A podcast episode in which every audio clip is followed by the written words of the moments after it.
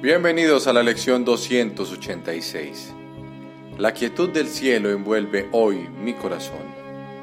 Padre, qué día tan sereno el de hoy. Cuán armoniosamente cae todo en su sitio.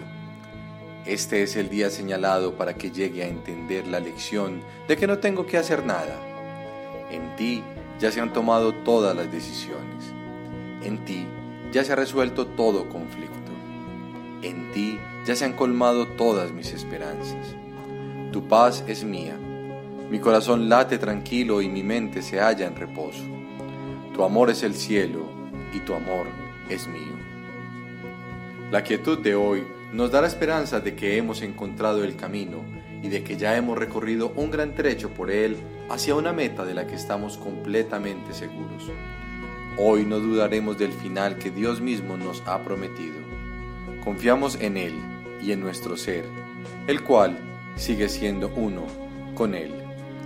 Nos vemos en la próxima lección.